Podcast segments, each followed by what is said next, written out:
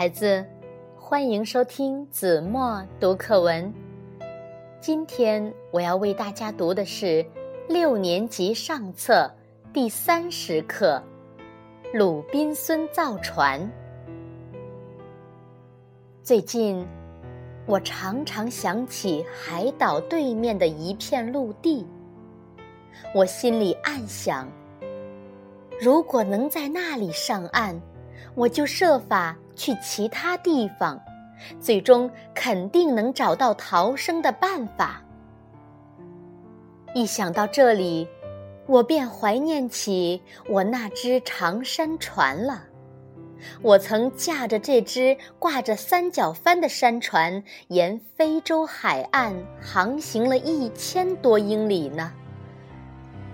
然而，光思念也于事无补，所以。我想去看看我们遇难的大船上的那只小艇。这小艇是在我们最初遇难时被风暴刮到岸上来的。它差不多还躺在原来的地方，但被风浪冲翻了个身，船底朝天，搁浅在一个高高的沙石堆上。现在。我一心想把这只小艇翻个身，然后把受损的地方修好，使它成为一条不错的船，这样就可以乘着它去航海。于是我走进树林，砍了一些树干，想做杠杆或转木。我把这些树干运到小艇旁，决定尽我所能试试看。我不遗余力去干这件工作，结果白费心思和力气，浪费了我整整三四个星期的时间。后来我意识到，我的力气是微不足道的，根本不可能把小艇抬起。最后，我只得放弃这个工作。放弃了使用小艇的希望，但是我要去海岛对面大陆上的愿望不但没有减退，反而因为难以实现而更加强烈。这时，我想到，能否像热带地区的土人那样做一只独木舟呢？尽管我没有工具，没有人手。所谓独木舟，就是用一棵大树的树干做成的船。我觉得这不但可能，而且很容易做到。做独木舟的想法让我非常激动，而且我还认为，与黑人或印第安人相比，我还有不少有利条件。但我却完全没有想到。比起印第安人来，我还有许多特别不利的条件，那就是独木舟一旦做成后，没有人手可以帮我让独木舟下水。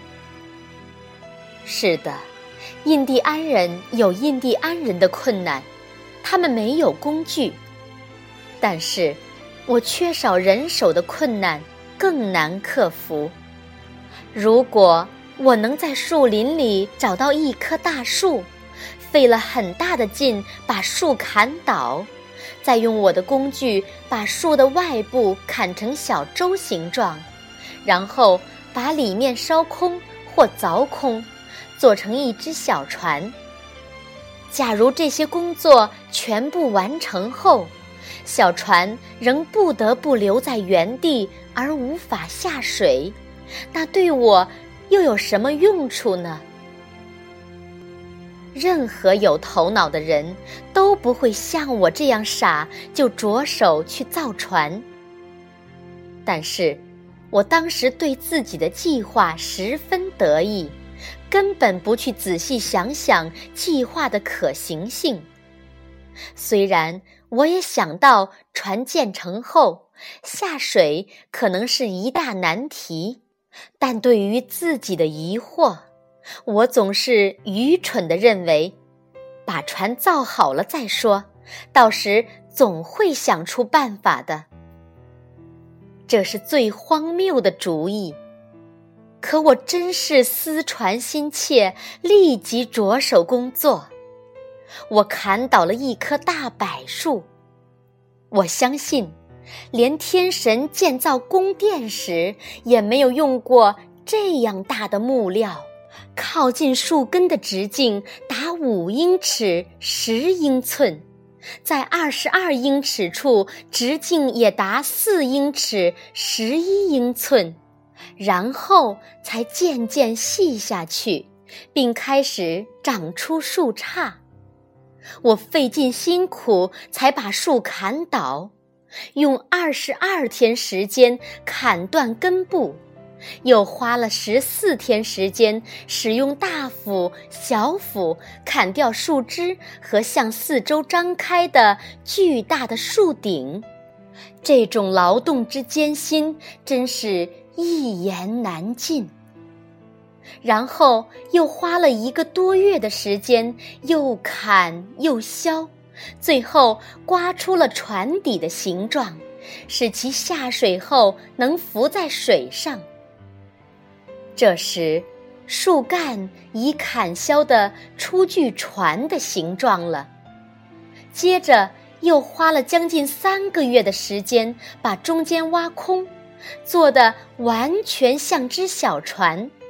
在挖空树干时，我不用火烧，而是用锤子和凿子一点一点的凿空，最后。确实成了一只像模像样的独木舟，大的可乘二十六个人。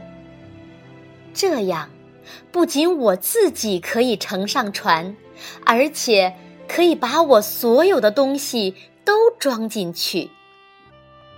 这项工程完成后，我心里高兴极了。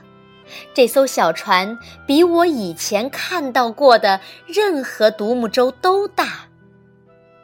当然，做成这只大型独木舟，我是费尽心血的。现在，剩下的就是下水问题了。要是我的独木舟真的下水了，我肯定会进行一次有史以来最为疯狂、最不可思议的航行了。好了，孩子，感谢您收听子墨读课文，我们下学期再见。